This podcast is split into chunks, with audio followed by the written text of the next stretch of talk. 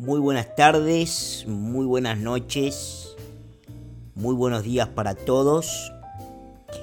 Comenzamos la edición 17 de Un Café con Franco, el podcast, versión América Elige. Nos encontramos hoy 23 de septiembre a seis días del primer debate presidencial. El segundo debate será el 15 de octubre y el tercero el 22 de octubre. Es decir, en apenas 30 días habrán concluido los tres debates. En el medio de toda esta circunstancia del fallecimiento de la juez de la Corte Suprema Ginsburg y donde aparentemente crece casi que me animo a decirles que está, estaría confirmado que Amy, Connie Amy Barrett o Barrett va a ser la nominada que conoceremos en un acto que va a ser este sábado a las 5 de la tarde. El presidente de los Estados Unidos inteligentemente ha decidido que sea otro acto de campaña para el presidente. Todas las apariciones políticas, todas las apariciones públicas refuerzan su base política y el presidente está convencido y su campaña parece bastante convencida, bastante atrás de él en ese sentido. Es decir, no se ven humedades o contradicciones o tensiones hacia adentro de la campaña en este sentido de que las apariciones del presidente, la sumatoria de apariciones del presidente, le suman más que lo que le restan. No recuerdo exactamente si fue en el rally de ayer o de antes de ayer, estoy casi seguro que fue en el segundo rally, es decir, en el segundo acto de campaña que el presidente hizo en Ohio el lunes por la noche. Ayer hizo un acto de proporciones en Pensilvania, con una marea de gente formidable, poco frecuente y que está poniendo cada vez más intranquilo a los demócratas, por supuesto, volvió a reiterar respecto de su personalidad. Y él volvió a decir, dicen que no les gusta mi personalidad, o sea, como se burla y un poco los toma como como en, digamos así, como una prueba a la gente que supuestamente es profesional de la política y dice, ¿y usted tiene un problema con mi personalidad? Como que tengo un modo de, se está refiriendo a su modo de ser, que tiene tanta crítica.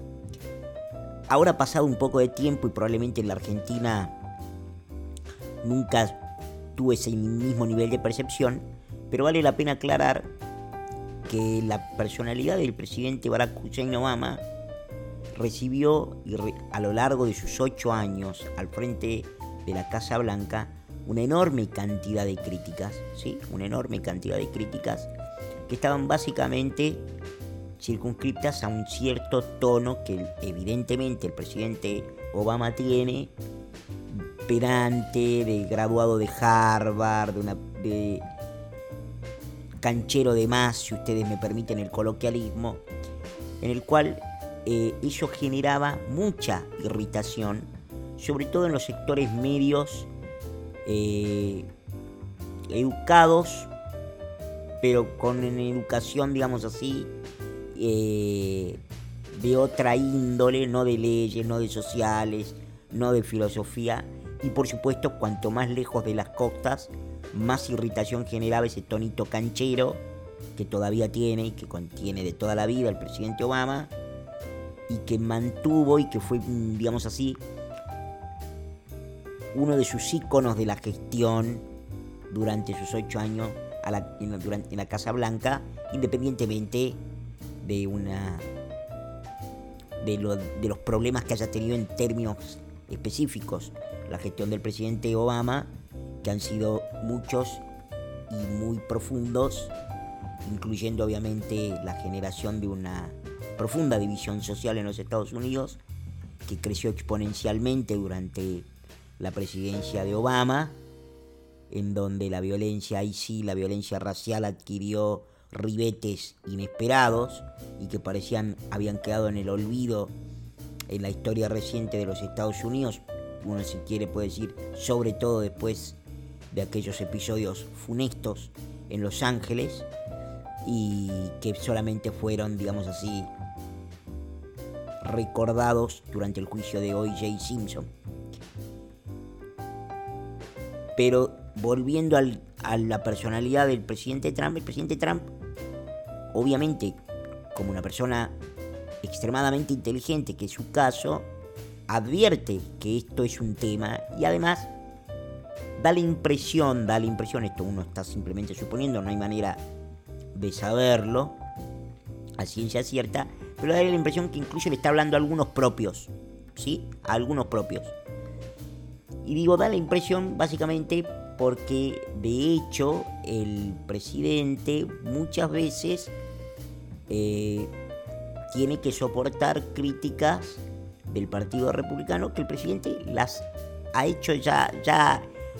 hizo el address de eso, ¿no? O sea, no es que no lo ha hecho, lo entiende, ha hablado de eso, se ha, se ha referido a eso y ha manifestado incluso en más de una oportunidad algunas diferencias que él tiene con el establishment del Partido Republicano, con lo cual no es una novedad en este sentido tampoco para el presidente Trump. Y da la impresión de que cuando él habla de que bueno, ya sé que le molesta mi personalidad como su forma de ser, sus modos, dice bueno, ¿a quién le importa? ¿A quién le importa mis modales, etcétera, etcétera? Bueno, todo esto para mencionar que el presidente Trump en uno de sus últimos actos hizo referencia de nuevo a eso en el acto de Ohio del, del lunes por la noche y el presidente sin embargo sigue muy convencido a seis días de su primer debate y yo creo que no está mal ese convencimiento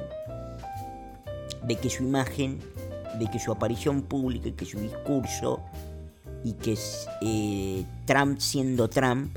es la forma de ganar. No solo porque es la forma que lo llevó a una victoria contra todos los pronósticos en 2016, sino porque el presidente dice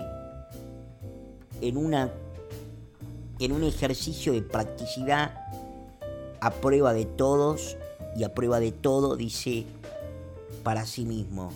si yo soy otro que no que, que yo mismo, que intento ser otro que yo mismo, me va a costar mucho trabajo, va a ser muy tarde y nadie me va a creer. Por lo tanto, le doy rienda suelta a ser el que soy y el que todo el mundo sabe que soy. Para los que me quieren, para los que no me quieren, pero para los independientes que dicen, ojo, acá tengo una persona que no solo me molesta porque tiene modos que pueden ser no presidenciales, etcétera, etcétera, sobre todo para una inmensa cantidad de público que no le interesa mucho la política, entonces que quiere que el político sea lo más sobrio posible, ¿sí? que hermana su desinterés con la política con el político que no sea tan estridente, que no se ande con extravagancias. Bueno, evidentemente eso, ah, obviamente los sectores más educados, de mayor cultura, yo que sé, lo ven a Trump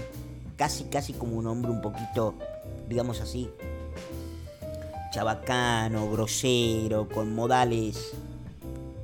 no muy refinados. Eso genera molestia incluso en los sectores independientes. El problema es que de los sectores independientes que están registrados para votar, es decir, son sectores que por lo menos algo les interesa la política. Y no solo algo les interesa la política, algo les interesa la democracia. Para esos sectores que les interesa algo la política y que les interesa algo la democracia y que no están atados a ninguna convicción partidaria, el promedio son todos conservadores, creo yo, sacando obviamente los ciudadanos de las costas, me refiero a los ciudadanos sobre todo, y si ustedes quieren,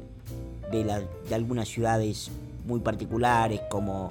Denver en el estado de Colorado y como Chicago en el estado de Illinois, y sacando eso de lado, la mayoría del público, incluso del Partido Demócrata, es más bien conservador en lo político, conservador moralmente o en sus costumbres morales y por supuesto liberal en todo lo que se refiere a lo económico y en la parte de las libertades individuales, por supuesto que hay también, no hay dudas sobre la idiosincrasia norteamericana en este sentido del ciudadano clásico de, de los Estados Unidos. Con lo cual, esa gente deberá decidir con algún nivel de, de aproximación quién quiere que conduzca los próximos cuatro años los Estados Unidos frente a dos posiciones muy claras y que el presidente Trump todo el tiempo también trata de clarificar, creo yo, con un objetivo muy concreto. El objetivo muy concreto es que dice, si yo me polarizo en algún punto, lo polarizo a mi, a mi rival. Tanto es así que hoy el candidato del Partido Demócrata, Joe Biden, le pido por favor, si no les cuesta mucho a los que cubren para algunos medios, si pueden llamarle Biden a Biden y no Biden, si no les molesta demasiado, esto es un favor muy entre paréntesis. El candidato Joe Biden dijo, yo le gané al socialismo en un claro intento de apartarse de la extrema izquierda o de los progressive democrats que tratan de tomarle su agenda, que tratan de ser cada vez más influyentes en su campaña, etcétera, etcétera, etcétera. Razón por la cual, razón por la cual es muy eh, importante entender que efectivamente la estrategia de Donald Trump y de la campaña de Donald Trump respecto de todo el tiempo intensificar el subrayado de que él es y no otro, la representación de The Rule of Law, ¿sí? el imperio de la ley, de que él es el representante acabado de The Law and Order, ¿sí? la ley y el orden que él es el representante de la mirada de las libertades y está en contra de los canceling, ¿sí? de los canceling culture de todo tipo y color. ¿sí? Recordemos que hay episodios muy fastidiosos y muy inesperados y que también se pensaba que habían quedado en el olvido en, en los Estados Unidos contemporáneos, en la cual el Hemos visto que, por ejemplo, hay fábricas, creo que una de las últimas, con la cual además el presidente Trump se enojó mucho, creo que fue Chevrolet, que no permitía y que le, sancionó a un trabajador porque tenía una gorrita que decía Make America Great Again,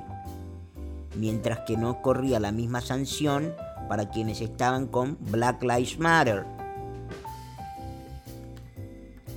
Esto está generando, a mi juicio, sobre todo en el sector independiente, la impresión y la intención de que la gente diga, muchachos, este nivel de intolerancia no puede seguir creciendo, no debe seguir creciendo. La campaña de Biden, malamente, malamente, muestran que el candidato tarde y de una manera no muy convincente ha intentado desmarcarse de ese radicalismo. Y eso también le genera algún nivel de dificultad, si ustedes quieren, menor, porque claramente lo que están mostrando las encuestas es que el público gira hacia el centro, que los blancos, los negros, los latinos los asiáticos, están todos muy enojados con la promoción del Partido Demócrata de sectores radicalizados que han destrozado literalmente decenas de ciudades a lo largo y a lo ancho de todos los Estados Unidos, que eso ha sido apoyado y en algunos casos hasta financiado por los mismos financistas que tenía el, eh, el candidato a presidente por los Estados Unidos del Partido Demócrata Joe Biden. Y eso está generando y está dando vuelta encuestas, incluso para encuestadoras demócratas, en el cual, por ejemplo, hoy estamos conociendo varias, pero una que era entre los votantes registrados y los votantes que probablemente vayan a votar, que finalmente es lo que importa, porque estar registrado para votar e ir a votar son dos cosas distintas. Estar registrado es que se está habilitado, que se va a votar es lo que importa. Entre los likely voters, por ejemplo, en Arizona hoy se conoció que Trump lidera 51-47. ¿Sí? 51-47, saca 4 puntos en Arizona. Un estado que hasta hace muy poquito, y un estado que obviamente es el centro, si ustedes quieren, en términos políticos, que hasta hace muy poquito, muy poquitas horas, muy poquitos días, estaban todos pensando que ese estado era uno de los estados que el candidato Joe Biden se iba a terminar quedando. Por otro lado, algunos líderes del Partido Demócrata están amenazando que si efectivamente, cumpliendo con el mandato constitucional, cuando el presidente dice, a mí la constitución me obliga a designar un, nominado vacante, cuando ha quedado un puesto vacante en la Corte Suprema, no está diciendo ni más ni menos que lo que la letra constitucional le dice al presidente de los Estados Unidos debe hacer él está obligado a nominar otro, eh, otro juez de la corte para que se completen los nueve jueces de la corte. Con lo cual, obviamente que después existe la política y que los tiempos de la política pueden permitir o no que haya una espera. Pero el presidente Trump lo asiste la razón y lo asiste el derecho cuando dice lo que estoy haciendo es lo que la constitución me manda hacer. Y el Senado, que tiene obviamente mayoría republicana, finalmente va a votar. Hoy se acaba incluso de, más o menos ya de confirmar, que el Senado va a, va a escuchar, va a ver algo de audiencias. Algunos están diciendo loco, corten las audiencias, es decir, corten las audiencias en el sentido de que no le den tanta entidad a las audiencias, vamos para adelante, porque las audiencias largas que hagan perder un montón de tiempo es la ganancia del Partido Demócrata. Quiero ver cómo el Partido Demócrata va a ensuciar a una mujer abiertamente y cómo le van a generar, digamos así, eh, un nivel de violencia a su designación cuando el Partido Demócrata está más o menos escondido atrás del movimiento MeToo. Ya tienen problemas muy importantes con la candidatura de Biden en ese sentido. Me parece que puede ser un golpe definitorio ¿sí? para la, candidatura de Joe Biden si efectivamente el Partido Demócrata muestra su peor, mm, eh, su peor cara, dejando, digamos así, eh,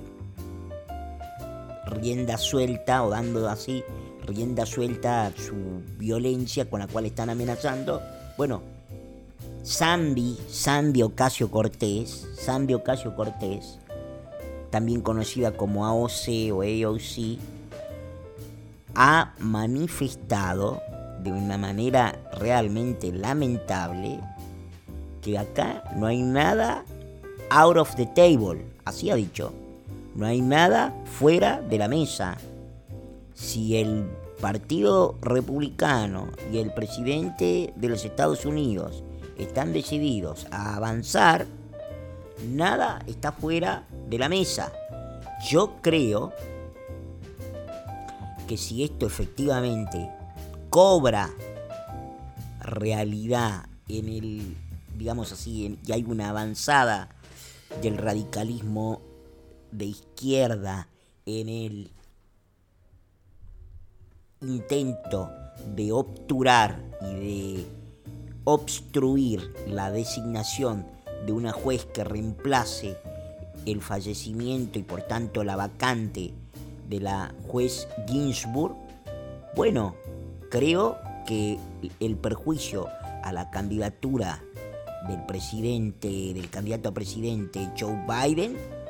puede ser sencillamente demoledora. Y cuando digo demoledora, quiero decir que termine registrando o consolidando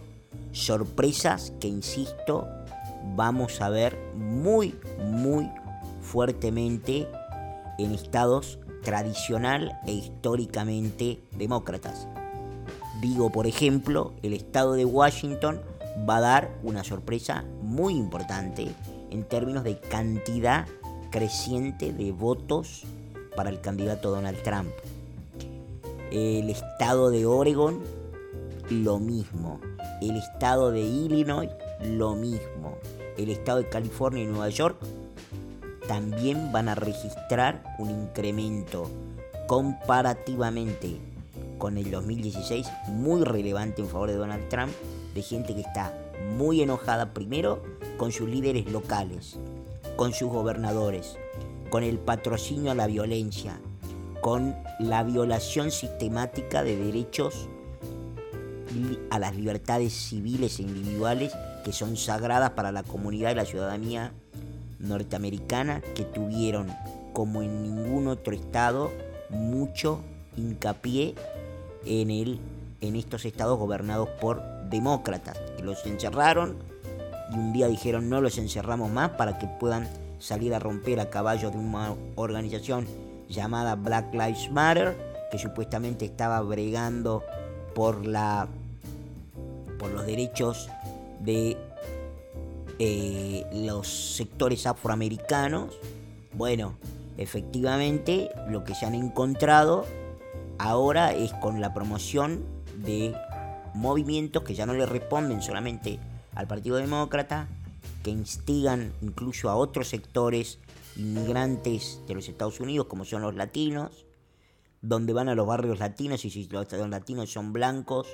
los agreden, les demandan dinero, los amenazan de que, y por la sola razón de que en esos barrios, por ejemplo, no hay la suficiente cantidad de negros o de afroamericanos. Es decir, se ha dado rienda suelta a algo que necesariamente ha generado, independientemente de que algunas maneras del presidente Trump generen mucho fastidio a muchos, ha generado y de que obviamente también eh, una de las cosas que se, que se ha instalado con mayor eficiencia, y yo en eso me saco el sombrero por parte del holding demócrata que lo integra también, que lo componen los medios de comunicación, principalmente MSNBC, CNN, Washington Post, New York Times, USA Today, que se retroalimentan porque todos, todos se, se abastecen. No digo político o no digo Slate, que son, eh, digamos así, páginas electrónicas que son de guetos, digamos que no mueven el amperímetro pero han instalado con una eficiencia realmente muy impresionante que el presidente Trump es algo así como una suerte de mitómano. Es una persona que miente, miente, miente, miente, miente. Y han instalado. Es muy impresionante cómo se instaló eso. Y habría que incluso eh, considerar de todas las... Por ejemplo, hace muy poco escuché a un periodista argentino mencionar que supuestamente, él dijo, está, CNN ha dicho o tiene constatado 60.000 mentiras. ¿Ustedes se dan cuenta la estupidez que eso supone? Que alguien diga que, que un canal o que un medio de noticias totalmente anti-Trump, anti-Trump de la mañana a la noche, diga que, diga que al presidente le han contado 60.000 mentiras. Es decir, eso sin embargo se ha construido con una eficiencia. Por ejemplo, digamos, se ha tergiversado algo muy importante, que hay una, digamos, una manipulación muy eficiente que han hecho los medios de comunicación en este sentido, es ni más ni menos que la de instalar que, por decir un ejemplo, errores son mentiras. Por ejemplo, un día en una conferencia de prensa, mientras a las 6 y 10 de la tarde acaba de comenzar la conferencia de prensa en la Casa Blanca del presidente Donald Trump, en la Casa Blanca, repito, pero por ejemplo, hace un tiempo, en el medio de la llamada pandemia, el presidente, como alguien le dijo, preguntó, si, el médico le dijo, por ahí se puede echar la bandina. Y él dijo como medio en chiste, no se podrá usar la bandina. Y se lo tomó, o CNN seguramente lo computó como una mentira. ¿Se entiende? Entonces, eh, o probablemente cuando el presidente dice jocosamente en sus actos políticos de ahora, de hace un tiempo, el presidente dice que al, como la administración del presidente Obama ha espiado su campaña, entonces él tiene derecho o tiene adquirido el derecho a poder, digamos así, tener un tercer mandato. Bueno, eso lo computa CNN como una mentira, ¿se entiende? El presidente está haciendo una broma sobre eso pero CNN lo computa como mentira, New York Times también, entonces Washington Bezos Post también. Entonces lo que digo es, esa eficiencia me parece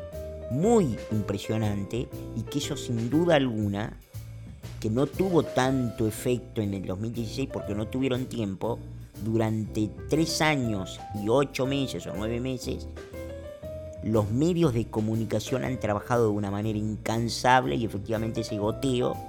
ha tenido resultados porque uno puede hablar hoy por hoy con votantes independientes en los Estados Unidos que efectivamente sienten, sienten que el presidente Trump es un mentiroso. ¿Cómo saben que es un mentiroso? Porque les ha mentido a ellos en persona, porque les ha mentido diciendo que iba a hacer tal cosa y después no la hizo, porque ha incumplido como habitualmente hace la política con una enorme cantidad de promesas que hacen campaña? No, más bien no. Más bien lo contrario. Pero los medios de comunicación han repiqueteado de la mañana a la noche